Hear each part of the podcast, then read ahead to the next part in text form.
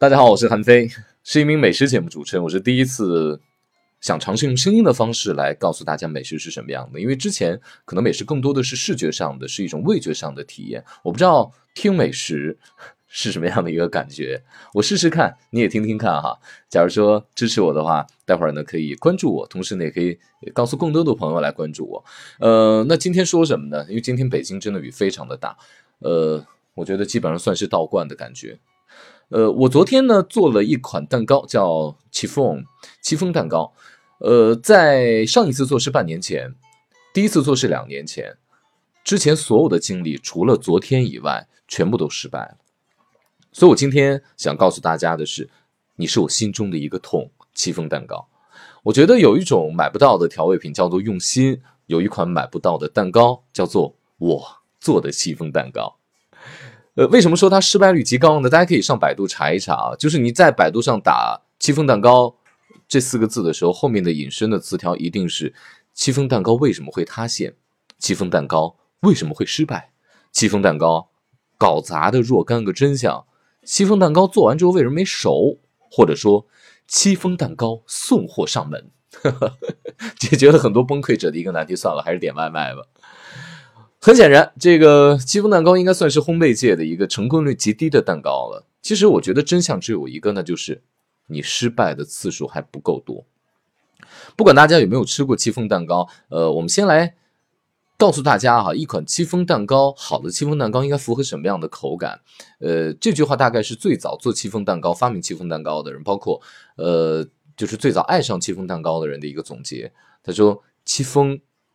柔软、轻盈、细腻，云朵般的滋味令人向往。我看到这句话之后，我就呵呵。我觉得对于新手而言，别说做出云朵般的滋味了，我觉得先把这个蛋给它玩好，打蛋。你玩不好这个蛋，你必定会完蛋做这个蛋糕。呃，我觉得它大概就相当于蛋糕界、烘焙界的一个高考吧。它不是最难的戚风蛋糕，但是它也不是最简单的，起步就立马做完之后可以让人有信心的。我觉得只有通过了这一门戚风蛋糕的这个手艺的考验，才能证明你是一个足够有耐心的人，因为它需要很多失败的经验，也证明你的意志力比较坚强，没有砸锅，没有砸烤箱，没有摔烤盘。同时呢，你要做成功了，就说明你具备继续进阶去西天取经的这么一个能力了。因为在这个呃播客上面没有办法给大家来上传呃我的图片啊，大家可以关注我的公众微信号“客官您请”，就是客官呃就是您您来我这做客的客官，然后您请呃在里面看到我发的一些内容，呃我觉得就是做法呢，在百度上都可以查到，在网上都可以查阅到，原材料和教程都可以都很简单。呃，而且大家说的好像，呃，具体的教程都没有没有什么太大的出入。但是呢，其实几呃，我做了这么久之后，我以这个血泪的这个失败经验告诉大家，其实关键点有这么几个，比如说打蛋，再打蛋，它蛋清蛋黄分开打，所以说打这个蛋的这个过程当中有很多的技巧，比如说打蛋清，蛋清呢里面会搁白糖。搁白糖呢，大家千万记住了哈。比如说一个八寸的，就大概正常的烤盘都会在八寸。然后你要打五个鸡蛋进去，这五个蛋清要加糖的话，分别放三次加进去。我们不是为了取它甜的味道，而是白糖是可以让这个蛋白迅速打发发起来的一个重要的因素。分三次就可以，第一次在这个蛋液比较黏的时候，然后呢，我们以低速的这个打蛋器，然后结合白糖，然后把它的纤维。先给打散，然后呢，接下来的第二、第三次加糖，包括打蛋速度要提高了，就要拿打蛋器的速度要提高了。然后最重要的目的是让它变得更加细腻，打到什么程度呢？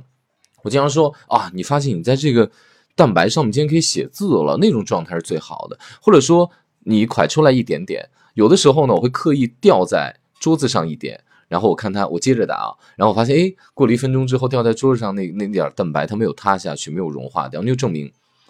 这个蛋白基本上会达到了一个十分发的状态。然后说完了是打蛋白，其实就打蛋黄了。打蛋黄也非常的讲究，你就打蛋白就是千万要打发，打蛋黄的话是千万别打发。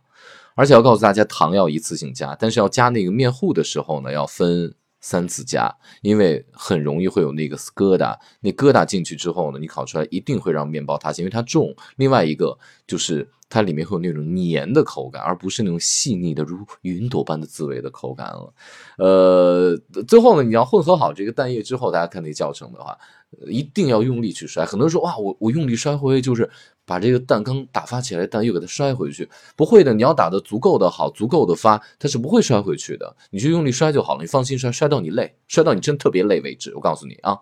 然后，然后，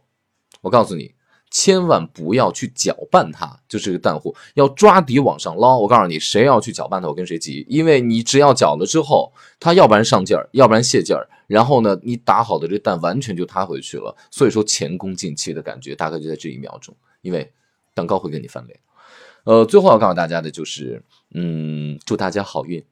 不要用，不要再问我这个雷锋叫什么名字，你只记得有一个美食节目主持人叫韩飞，他会时不时的告诉大家怎么样去品美食，怎么样去做美食，等等等等等等。好了，呃，就说这么多哈，然后呢，希望喜欢我的朋友呢能够关注我，然后让我有信心能够接下来经常的发一些博客跟大家来呃分享我的一些个观点啊，或者说我的一些关于美食的故事，呃，大家也可以关注我的微信公众号“客观年轻”，谢谢大家。